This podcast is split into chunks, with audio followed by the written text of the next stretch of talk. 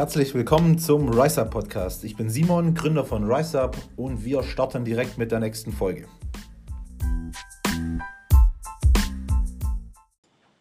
Neue Folge ist angesagt. Heute geht es um das ganze Thema Motivation rund um Ernährung und Sport.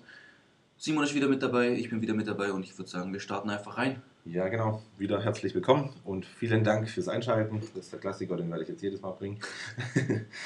genau, ähm, legen wir los. Ich fange direkt mal an mit der ersten Frage. Woher ziehst du denn deine Motivation, so jeden Tag Sport zu machen und deine Ernährung durchzuziehen? Ja, ich glaube, das ist alles über die Zeit hinweg ist es so gekommen, dass es mittlerweile Routine ist und ich eigentlich gar keine Motivation mehr brauche. Mhm. Ähm, ich gehe nicht jeden Tag in Sport, das muss man auch festhalten. So, äh, es gibt Tage, wo ich dafür keine Zeit habe. Ähm, aber so fünf, fünfmal die Woche, sechsmal die Woche mache ich Sport und für mich ist es halt einfach so, mein Alltag fordert mich eigentlich dazu, dass ich Sport machen muss, weil ich mittlerweile relativ viel rumsitze. Ich habe relativ wenig körperliche Bewegung. Ähm, ja, bin geistig oft sehr gefordert, muss mich halt anstrengen, konzentrieren. Und ich habe es, glaube im letzten Podcast schon gesagt. Für mich ist es unfassbar wichtig, ähm, dann auch einfach mal kurz so rauszukommen, ob das jetzt aus dem Laden, Büro, sonst wo ist, Lager, egal wo, einfach rauszukommen und dann einfach mal kurz abschalten zu können, mich zu 100% auf mich zu konzentrieren und das zu machen, was ich, was ich liebe. Ähm, ja, ich glaube, das ist, das ist so bei mir eher mehr Routine als jetzt Motivation an sich. Äh, wenn ich so an, an früher denken muss, ja, ich hatte mir immer Ziele gesetzt, die ich erreichen möchte. So, ich hatte für mich war immer ganz, ganz wichtig, das kann ich auch jedem ans Herz legen. Ähm, ich habe mir immer Etappenziele gesetzt und halt so langfristige Ziele.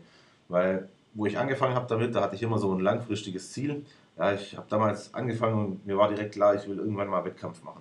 Dann habe ich losgelegt und habe immer so trainiert, trainiert, aber ich war halt nie in Wettkampfvorbereitung. Es war eher so, ja, immer Aufbau, Essen, ja, und ich hatte nie so ein, so ein Ziel vor meinen Augen, so ein, in zwei Monaten ist das, oder es war immer alles so in sehr, sehr weiter Ferne. Und ähm, da verliert man meiner Meinung nach das Ziel und auch sehr, sehr schnell die Motivation. Und ich habe mir dann irgendwann angeeignet und gesagt, hey, ich muss mir Etappenziele setzen, was ich auch in meinem Coaching immer mache. Also ich gebe immer so äh, Etappenziele vor, wo ich sage, in der und der Zeit können wir das erreichen, aber ähm, das ist das Hauptziel und da wollen wir irgendwann hin. Man kann oft schwer definieren, wie lange man braucht, um dann letzten Endes das Ziel zu erreichen. Und deshalb sind für mich so die Etappenziele extrem wichtig, um, ähm, um dann einfach die Motivation nicht aus den Augen zu verlieren. Und ich glaube, realistische Ziele schaffen, das ist für die Motivation auch ganz, ganz, ganz wichtig. Ja, ich glaube, so eine Routine zu entwickeln, habe ich mal irgendwo in einer Studie oder so gelesen, da braucht man am Anfang erst mal drei Wochen, um so ein bisschen in die Routine reinzukommen. Und wenn du das alles dann wirklich so drei Monate lang durchziehst, dann hast du eine Routine für dich entwickelt, wo du automatisch zum Beispiel aufstehst und ins Gym gehst oder sowas. Ja, Kannst du das so unterschreiben? Ja, glaube ich, absolut. Kann ich so unterschreiben, okay. ja. Das ist auch, das ist ja auch in ganz, ganz vielen anderen Dingen so. Es ist nicht, nicht, nicht zwingend nur Sport, das ist auch Arbeit oder wenn man sich vornimmt, früher, das ist ein cooles Beispiel, wenn man sich vornimmt, früher aufzustehen. So hatten wir jetzt intern, so Matze und ich, wir haben uns am Anfang immer gebettelt, wer früher ins Büro kommt. Ähm, ja, und ich glaube, wenn man so die Routine äh, die Routine drin hat und dann mal, sage ich einfach mal, ja, drei Wochen, ich glaube, das ist echt sehr, sehr gut, drei Wochen früher aufsteht als sonst, dann ist man das gewohnt. Man passt den ganzen Tagesablauf dran an. Man geht dann wahrscheinlich auch deutlich früher schlafen, damit man irgendwie früher aufstehen kann. Es verschiebt sich alles und äh, ist beim Sport genauso. Ja, ja. auf jeden Fall. Ähm, ja, wenn wir jetzt das Thema Routine haben, das heißt, ich würde es so formulieren, man braucht die ersten paar Tage auf jeden Fall eine Motivation, um halt aus dem Bett zu kommen, ins Gym zu gehen, Ernährung ja. durchzuziehen. Aber halt nach Zielsetzung, nach ein paar Tagen wird es immer einfacher. Absolut, ja. Ähm, ich würde tatsächlich mal auf das Thema Wettkampf, du hast vorher kurz angesprochen, ja. eingehen, weil Wettkampfdiät ist natürlich schon was sehr Extremes. Ich würde auch nicht sagen gesund. Ähm, wie konntest du das ich weiß nicht, wie lange du es durchgezogen hast, wahrscheinlich einfach vier, Boah, ich weiß es gar nicht mehr. Wochen. Nein, ich war damals, äh, ich sag einfach mal, zu fett. ich, musste, ich musste schon ein bisschen länger Diät machen, aber so jetzt die richtig e-, extreme Wettkampfdiät, keine Ahnung, ja, drei, vier Monate. Ähm, ich habe aus der Zeit extrem viel mitgenommen, habe mich als Mensch extrem verändert. Ähm, ja, also die Zeit, an sich die Zeit hat mich extrem verändert, zum Positiven. Ähm, ja, Gesundheit brauchen wir gar nicht drüber diskutieren. Ähm, wie gesagt, habe ich glaube auch im letzten Podcast gesagt. Äh, wenn wir da irgendwo an dem Punkt sind, dass wir drei, vier Wochen vor einem Wettkampf sind, ist es nicht mehr gesund. Muss aber auch vorab sagen, es gibt natürlich auch Wettkampfvorbereitungen, äh, die, sage ich mal, gesünder sind wie andere. Das ist bei mir zum Beispiel immer sehr, sehr wichtig. Das wissen meine Jungs äh, auch, dass das für mich immer an oberster Stelle steht. Äh, aber jetzt, um, um mal so zurückzukommen, ich persönlich fand es nie so auch schwer. Ich muss immer, ich muss immer schon zurückdenken. Das war auch die Zeit, wo ich so, das waren die Anfangszeit von der Sandra und von mir. Und ja, mir ist das überhaupt nicht schwer gefallen. So Diät an sich, so strukturiert an Essen zu halten, ist für mich, muss ich ehrlich sagen, deutlich einfacher, als jetzt aus dem Haus zu gehen und das Essen nicht dabei zu haben. So, das ganze Vorkochen-Thema, das ist bei einer Wettkampfvorbereitung ja ein Muss. Für mich ist es aber allgemein so, äh, zu wissen, wann esse ich heute was, ähm, ist schon geil. Also ist schon, schon deutlich einfacher. Ich muss, muss mir nicht immer überlegen, wann esse ich was. So, wenn ich jetzt zurück überlege, so ganz am Anfang von der Bürozeit habe ich nicht vorgekocht. Ja, da hat man oft so, ah, jetzt muss ich mir schnell irgendwas zu essen holen. Und bis man dann überlegt hat und sich was zu essen besorgt hat, braucht man deutlich mehr Zeit, wie zu sagen, hey, ich koche mir vor. So, das ist ja die Ausrede von ganz, ganz vielen, die immer sagen, ja, ich habe keine Zeit zum Vorkochen. Ja, also wie gesagt, das ist einfach nur eine Ausrede, weil man zum Vorkochen nicht viel Zeit braucht. Wenn ich so überlege, ich bin früher immer um, um vier aufgestanden und habe so um halb fünf im Garten gegrillt. Habe jeden Morgen mein Fleisch gegrillt. Ja, wirklich. so. Äh, ich will nicht wissen, was meine Nachbarn immer gedacht haben. Äh, aber ich habe eigentlich so das Fleisch für den ganzen Tag vorbereitet. Ähm, ja, Reiskocher angemacht, so ein bisschen Gemüse gemacht.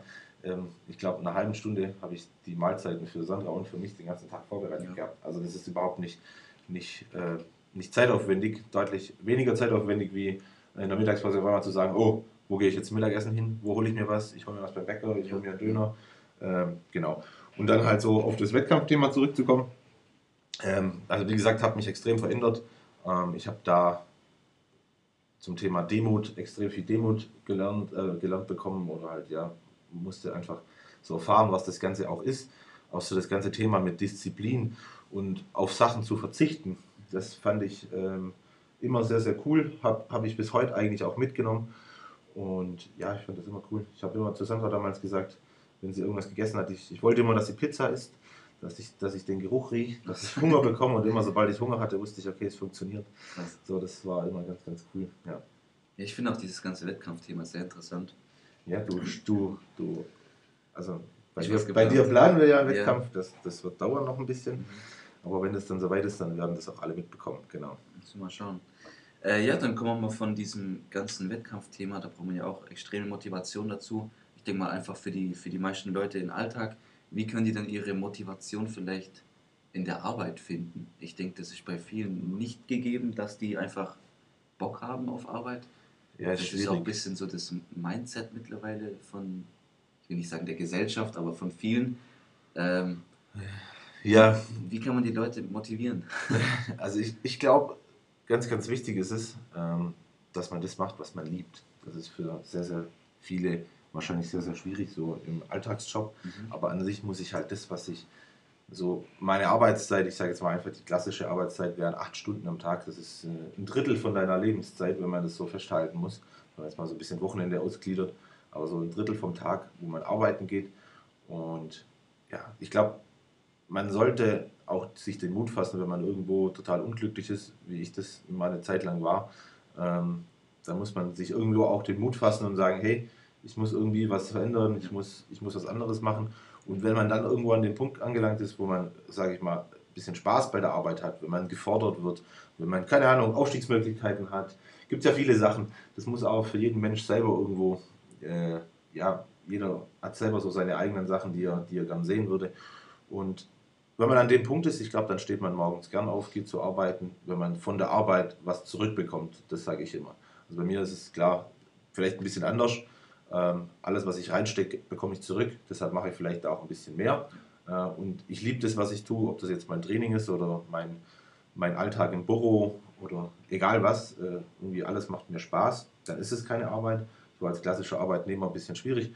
Ja, aber also ich kann eben nur ans Herz legen, irgendwie zu finden, eine Arbeit zu finden oder die Möglichkeit zu suchen, dass einem die Arbeit etwas zurückgibt.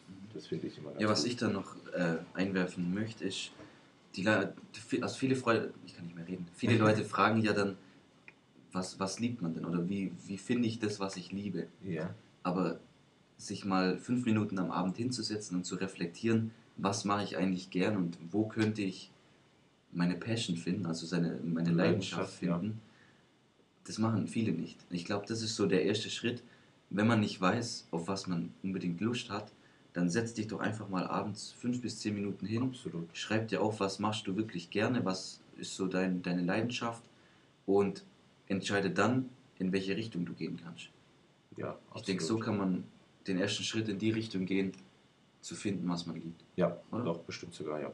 Ja, ganz klar. Es ist aber auch, man muss ja auch so sehen, wenn man, ähm, wenn man bei der Arbeit ist und man wäre bei der Arbeit glücklich und man kommt, sage ich jetzt einfach mal klassisch 17 Uhr nach Hause und hat dann wiederum nichts, was einen glücklich macht, dann wird das über den Tag einen auch nicht glücklich machen.